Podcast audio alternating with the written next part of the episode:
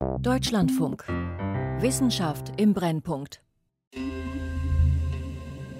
Dies ist die Geschichte, wie eine Technik zum Scannen kompletter Landschaften der Archäologie zu ganz neuen Einsichten verhilft. Die Technik heißt LIDAR. LIDAR. LIDAR. LIDAR. LIDAR. LIDAR. LIDAR. Essentially LIDAR erlaubt uns, feine topografische Variationen auf der Oberfläche der Landschaft sehr detailliert und klar zu erkennen, selbst unter dichter Vegetation. Es hätte Jahrhunderte gebraucht, um da mit alten Methoden die gleichen Daten zu kriegen. What LIDAR has done is given us a whole different mechanism for interpreting the past wenn man sich frühere Karten ansieht, zeigen sie für zentrale Bereiche von Angkor nur leeren Raum. Jetzt taucht auf einmal eine ganze Stadt auf.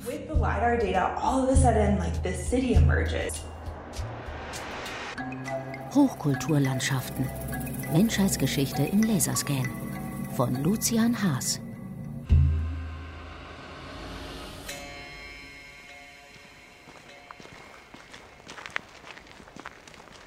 Im Kottenforst nahe der Siedlung Heiderhof bei Bonn. Durch den lichten Mischwald führt ein vielgenutzter Waldweg. Spaziergänger, Jogger, Fahrradfahrer. Ein Detail bleibt ihnen aber verborgen. Der Weg führt mitten über ein Bodendenkmal. Hier haben römische Soldaten vor fast 2000 Jahren ein Marschlager errichtet. Ich sehe Wald, also ich sehe viele Bäume, aber von Lager ist hier nichts zu sehen.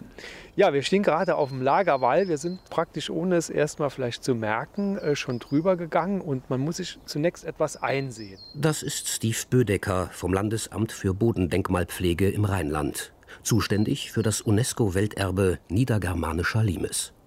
Er kennt sich aus mit subtilen Spuren, die die Römer hinterlassen haben. Wir können mal gerade hier in die Richtung gucken. Wir gucken auf einen großen Baum zu und dann sehen wir, dass das Gelände nach links sofort etwas abfällt dann geht es etwas hoch und fällt wieder ab.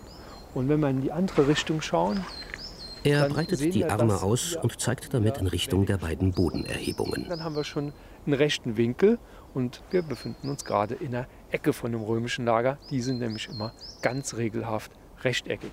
Es braucht schon einen sehr erfahrenen Blick, um diese Strukturen im Wald auch nur zu erahnen. Steve Bödecker hat spezielle Karten dabei. Sie basieren auf Daten des Landesvermessungsamtes Nordrhein-Westfalen. Das hat die Topographie der Landschaft vor einigen Jahren flächendeckend und bis auf rund 10 cm genau aus der Luft vermessen. Mit einem Laserscan-Verfahren namens LIDAR.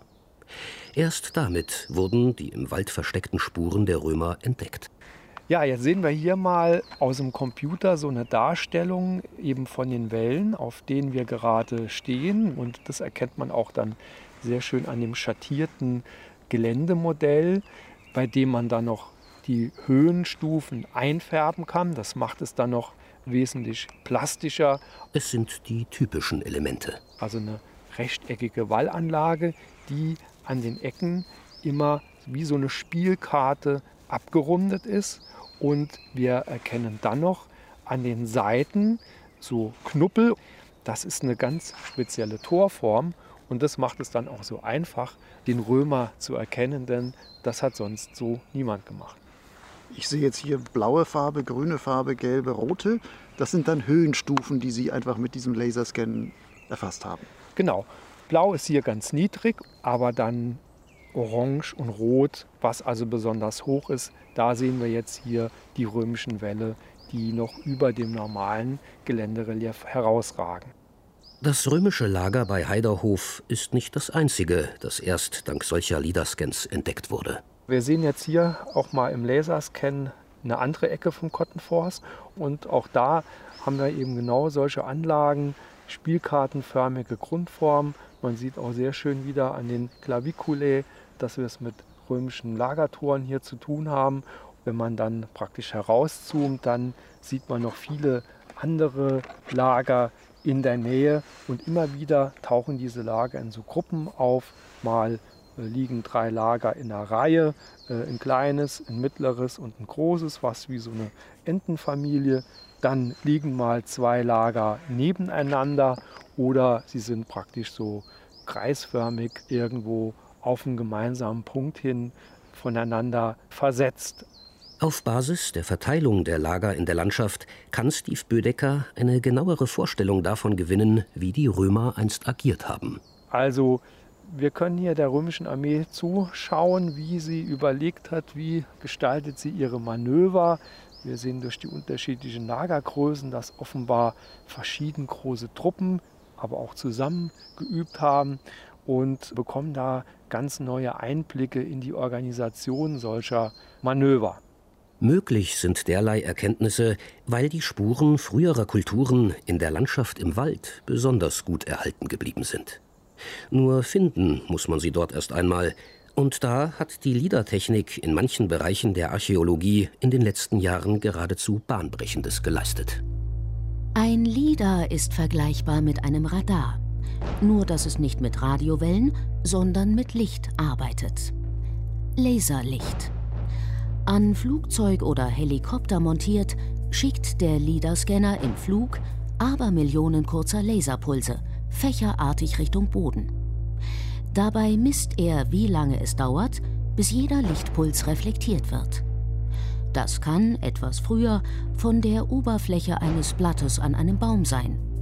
Das kann aber auch vom Boden sein, wenn immer mal wieder ein Laserpuls zufällig eine Lücke zwischen den Blättern findet. Am Ende eines Messfluges ist im LIDAR-Gerät eine Punktewolke mit Milliarden von Positions- und Höhendaten gespeichert.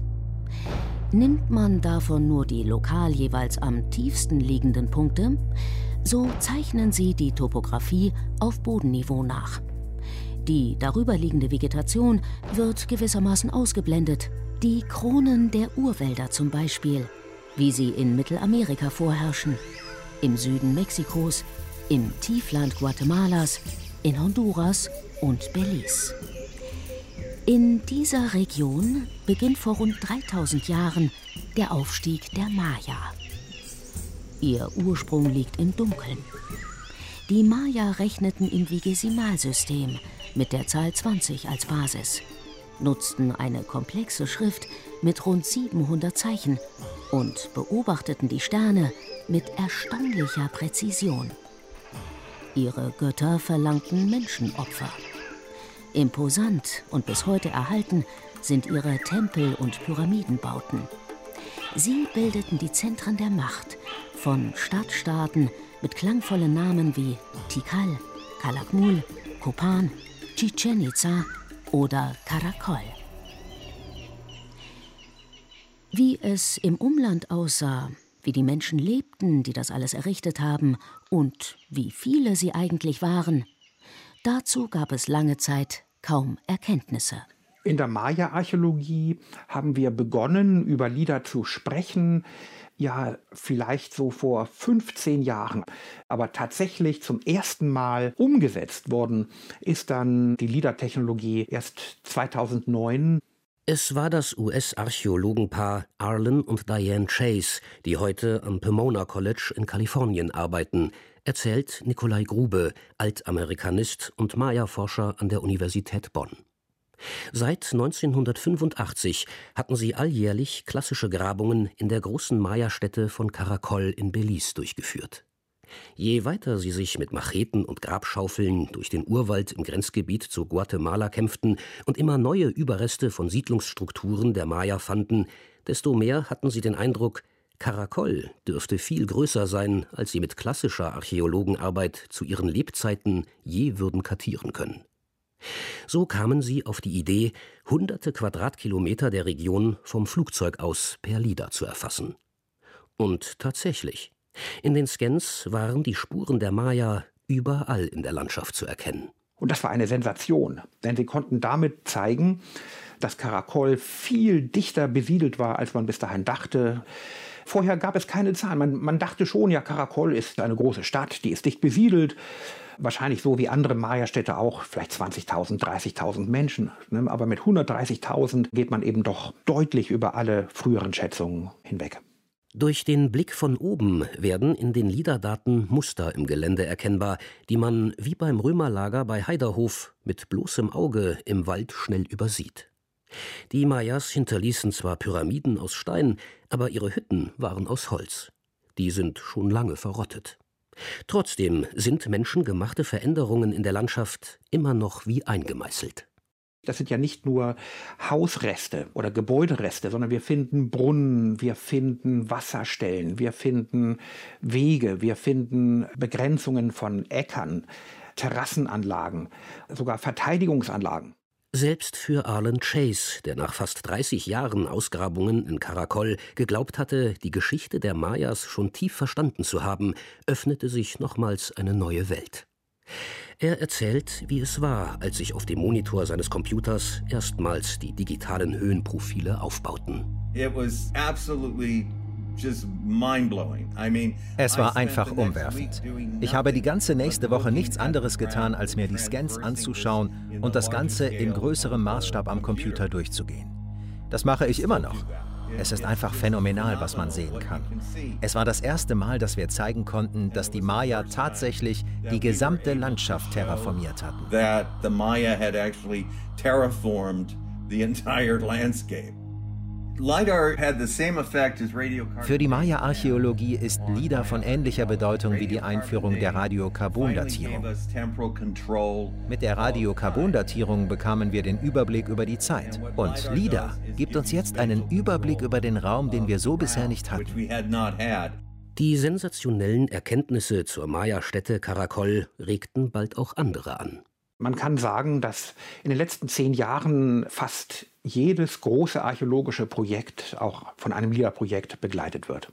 Man kann nicht sagen, es ist eine Pflicht in der Maya-Archäologie, aber in dem Moment, wo man die Integration einer Siedlung in das Umland verstehen will, bietet sich LIDA einfach an. Das bislang größte Projekt ist die Pakunam LIDA-Initiative. Pakunam ist die Stiftung für das Kultur- und Naturerbe der Maya in Guatemala. Zusammen mit weiteren Geldgebern aus den USA finanzierte sie im Jahr 2016 eine weiträumige Befliegung des Petén. Dieses Tiefland Guatemalas erlebte die Blütezeit der Maya-Kultur in der sogenannten klassischen Periode. Das war im ersten Jahrtausend unserer Zeit mit Tikal als zeitweilig mächtigstem Zentrum. Mehr als 2000 Quadratkilometer wurden erfasst, eine Fläche fast so groß wie das Saarland. Gleich 16 Forschungsinstitute bildeten ein internationales Konsortium, um die Daten seither Stück für Stück auszuwerten. Schon die erste Veröffentlichung 2018 im Fachjournal Science sorgte für Schlagzeilen. Laserscans hätten eine riesige Metropolregion der Maya im Dschungel offenbart. Mit Städten von über 100.000 Einwohnern und einem fast durchgängig besiedelten oder für die Landwirtschaft genutzten Umland. That shocked me. Francisco Estrado Belli von der Tulane University, einer der Forschungsleiter. Ich hatte nicht erwartet, dass das ganze Land kultiviert worden war. Das könnte ausgesehen haben wie eine Kulturlandschaft in England, Frankreich oder Spanien. Der heute im Petén vorherrschende Urwald, den man auf Basis der neuen Erkenntnisse mittlerweile als Sekundärwald einstufen muss, hatte jahrelang den Blick auf das große Ganze der Maya versperrt. Straßen, die vom Land in die Städte führten, Marktstrukturen, dichte Besiedlung. Das gesamte Tiefland könnte zur Blütezeit der Maya auf eine Bevölkerung von 11 bis 15 Millionen gekommen sein. Eine der damals am dichtesten besiedelten Regionen der Welt. So you can say that we had tunnel vision up until now. Wir hatten eine Art Tunnelblick und LIDA hat das drastisch verändert. Wir können erstmals ganze Städte und die Landschaft um sie herum sehen. Wir können sehen, wie die Maya die Landschaft verändert haben und wie die ländlichen Gebiete mit den städtischen Gebieten verbunden waren. Das verändert unser Verständnis der Wirtschaft und vieler anderer Aspekte der Zivilisation. Es verändert nahezu alles, was wir über die Maya wissen. It's, changing almost everything we knew about the Maya Interessanterweise haben Archäologen in einer anderen tropischen Weltregion ganz ähnliche Erfahrungen und Beobachtungen gemacht. Kambodscha, Südostasien. Vom 9. bis 15. Jahrhundert beherrschte das Volk der Khmer, eine Region, die sich heute neben Kambodscha auch in Länder wie Thailand, Myanmar, Laos und Vietnam erstreckt. Das Zentrum des Khmerreiches bildete die Region Angkor, rund 200 Kilometer nördlich von Phnom Penh, der heutigen Hauptstadt Kambodschas. In der Sprache der Khmer bedeutet Angkor wörtlich Stadt. Das heute in weiten Teilen dschungelartige Gebiet war damals dicht besiedelt. Als sichtbare Zeugnisse der Khmer-Kultur sind einzigartige steinerne Tempelanlagen erhalten. Die bekannteste ist Angkor Wat. Es ist der größte Tempelkomplex der Welt und UNESCO-Weltkulturerbe. Wie bei den Maya in Mittelamerika wird die Geschichte der Khmer und insbesondere Angkors schon seit Ende des 19. Jahrhunderts von Archäologen erforscht. Lange Zeit konnten sie hauptsächlich nur das ausgraben und kartieren, was in Stein gemeißelt die Jahrhunderte überstanden hat. Bei den Khmer sind das vor allem Hunderte von größeren und kleineren Tempeln, die einst jeweils das Zentrum von Siedlungen bildeten. Erstmals 2013 und dann in weiteren Kampagnen ließen Archäologenteams große Teile der Region Angkor mit LIDAR-Scannern vom Hubschrauber aus vermessen. Die Auswertungen offenbarten tausende bis dahin nicht erfasste Strukturen. Darunter künstlich aufgeschüttete Erdhügel, auf denen die Khmer einst ihre Hütten bauten. Sarah Claassen von der Universität Leiden ist Co-Direktorin der Cambodian Archaeological LIDAR Initiative. Angkor wurde in einem Überschwemmungsgebiet errichtet. Jedes Jahr in der Monsunzeit wird es überflutet. Als Anpassung daran bauten die Khmer all diese Hügel. Die sind rund ein bis zwei Meter hoch. Anders als die Haussockel bei den Mayas, die oft nur zehn Zentimeter messen.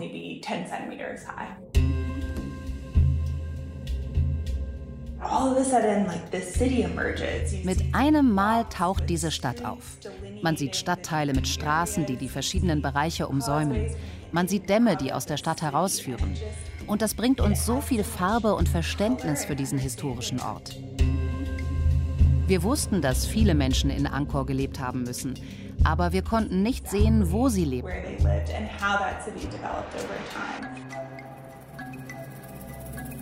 Während der Blütezeit des Khmerreiches im 13. Jahrhundert könnten bis zu 900.000 Menschen in Angkor gelebt haben.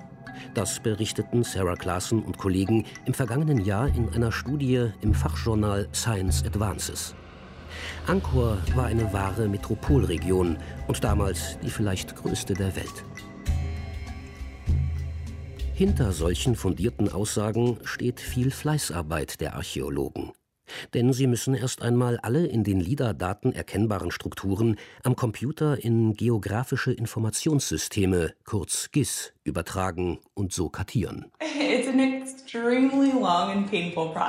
Das ist ein extrem langer und mühsamer Prozess. Man muss Bereich für Bereich in den LIDAR-Daten durchgehen und alle Strukturen identifizieren. Ich habe etwa ein Jahr nur damit verbracht, archäologische Merkmale aus den LIDAR-Daten zu extrahieren. Ein anderer Kollege hat sich eineinhalb Jahre lang Vollzeit damit beschäftigt.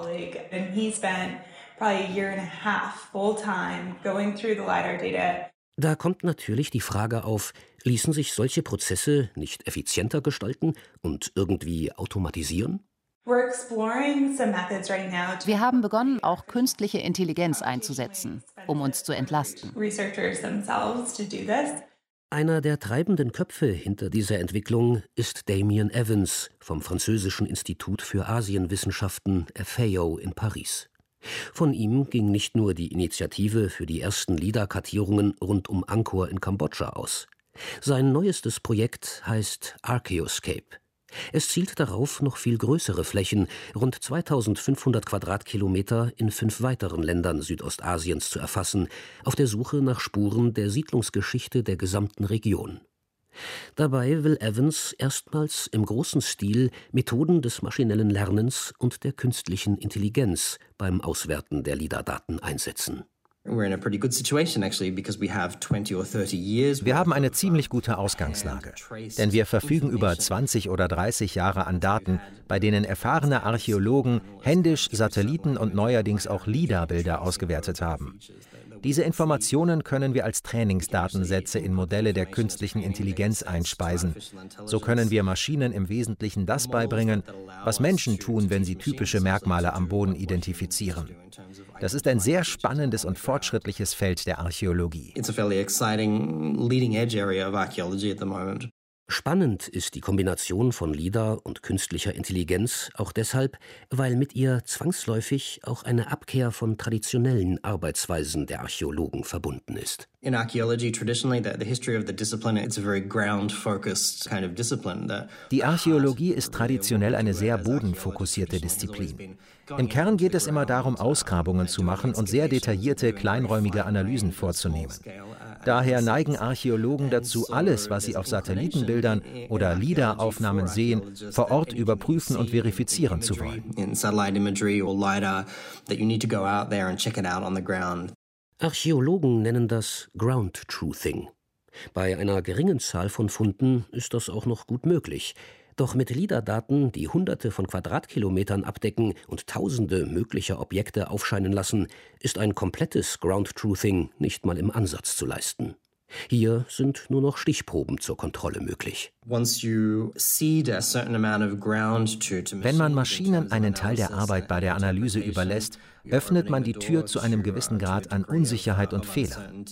Die Herausforderung für uns Archäologen liegt darin, statistische Methoden zu entwickeln, um mit dieser Unsicherheit umzugehen. Ich denke, dass wir das schaffen können. Am Ende werden wir aus Datensätzen über große Landschaftsbereiche, von denen wir wissen, dass sie zu 90 Prozent stimmen sollten, genauso viel Nutzen ziehen können wie aus Daten kleiner Bereiche, denen wir zu 100 Prozent vertrauen.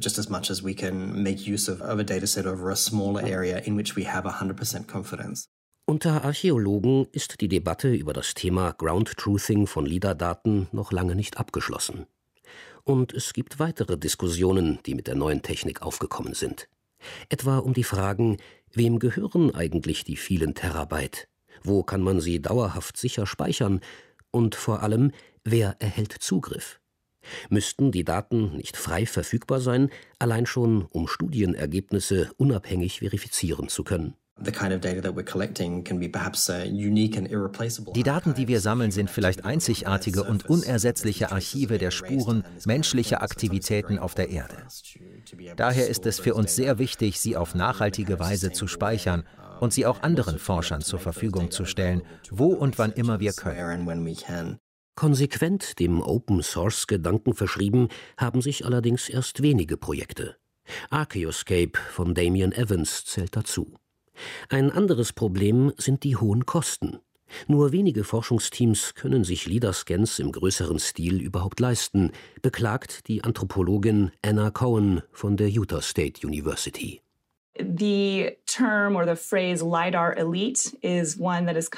Da ist der Begriff der LIDAR-Elite aufgekommen. In Mittelamerika zum Beispiel haben viele der großen LIDAR-Scans jeweils über 100.000 US-Dollar gekostet. Für die Archäologie ist das ein ziemlich hoher Betrag. Wer kann sich das leisten? Es sind Personen, die an führenden Instituten arbeiten und die auch die nötigen Fördermittel für diese Art von Projekten einwerben können. Das trifft hauptsächlich auf Forschungsinstitute aus reicheren Regionen wie den USA oder Europa zu, aber kaum auf solche aus Entwicklungsländern. Deshalb sehen manche in Lida sogar eine Art neuen Forschungskolonialismus. In Zukunft dürfte sich die Lage allerdings etwas entspannen. Es gibt immer mehr Länder, die ihr ganzes Staatsgebiet offiziell mit LIDAR vermessen lassen, allein schon um bessere Geodaten für Planungszwecke zu bekommen. Dass damit auch erstaunliche archäologische Entdeckungen möglich sind, zeigt ein Beispiel aus dem Süden Mexikos. Und zwar sind wir jetzt an der östlichsten Grenze von Tabasco, direkt an der guatemaltekischen Grenze. Wir hatten einen Fundort da am Rio San Pedro, der heißt El Tiradero. Daniela Triadan von der Arizona State University. Gemeinsam mit ihrem Mann Takeshi Inomata sucht sie seit Jahren nach Spuren aus der präklassischen, also frühen Maya-Zeit. Bevor wir in diese Gegend gingen, beschloss mein Mann, dass wir Leder brauchten um einfach zu sehen, was da abläuft. Und wir äh, hatten Lieder fliegen lassen über El Tiradero und gucken uns das an und sahen dann in der rechten Ecke von dieser LIDAR-Tranche, die geflogen worden war, Phänomene, die wir, also die wir wussten, die artifiziell waren, die groß aussahen, wo wir aber keine Ahnung hatten, was das war. Und das war nur so die Ecke. Takeshi Inomata erfährt, dass bereits viel größere Bereiche dieser Region auf LIDAR-Karten der mexikanischen Regierung zu sehen sind. Zwar nur in einer recht groben Auflösung, aber öffentlich zugänglich. Das heißt, mein Mann, immer der brillante Forscher, ging da rein und holte sich die LIDAR-Daten aus der mexikanischen Datei. Und wir gucken uns das Ding an und äh, dachten, wir stehen im falschen Film. Weil es sich dann herausstellte, dass diese Ecke, die wir hatten, die eine Ecke war von einer Riesenplattform, die 1,4 Kilometer lang war und 400 Meter breit war. Dieser Fund, 2020 veröffentlicht, heißt heute Aguada Phoenix. Es ist ein Kultkomplex der frühen Maya und gilt als das älteste und größte bislang bekannte Maya-Bauwerk. Inmitten der Landschaft wirkt die Monumentalplattform wie ein natürlicher Höhenzug. Zehn bis 15 Meter erhebt sie sich über Viehweiden und kleine Maisfelder. Die Flanken mit Gras und Büschen bewachsen, obenauf eine teils noch bewaldete Ebene. Ohne Lieder wäre wohl nie entdeckt worden, dass es sich um Menschenwerk handelt. Ich stehe da teilweise auf der östlichen Flanke so und sehe nach der westlichen Flanke rüber und schüttel nur den Kopf. Weil alles, was dann da ist, tatsächlich von Leuten gebaut wurde. Und zwar zwischen ungefähr 1000 und 800 vor Christus. Also eine Dimension, die ist unvorstellbar. Und das war das wirklich Erstaunliche, dass wir diese Fundorte finden, weil sie so horizontal monumental sind. Also nicht in die Höhe wie Tikal und Kalakmul, sondern eben auf Fläche so monumental sind, dass man sie eben, wenn man über die Landschaft läuft, wirklich nicht sieht. Vom gesamten ehemaligen Siedlungsgebiet der Maya liegen gerade mal für rund 10 Prozent LIDAR-Daten in hoher Auflösung vor. Unter dem Urwald könnten also noch etliche weitere Überraschungen schlummern. Denn wenn wir weiter nach Süden gucken, ne, haben wir ganz ähnliche Ergebnisse in Bezug auf das Amazonastiefland, ne, wo sich jetzt auch durch LIDAR Überfliegungen immer deutlicher zeigt, dass der Amazonas-Regenwald der ja nun für uns der Inbegriff eines tropischen Waldes ist, tatsächlich auch in vielen Bereichen ein Sekundärwald ist, der über alten Siedlungen und landwirtschaftlichen Flächen darüber gewachsen ist. Und die Amazonas-Archäologie steht da ganz an den Anfängen. Wir sind noch, also, da ist ein Riesenpotenzial von neuen archäologischen Erkenntnissen ähm, über die Bevölkerung und die Kulturgeschichte des Amazonas-Tieflands.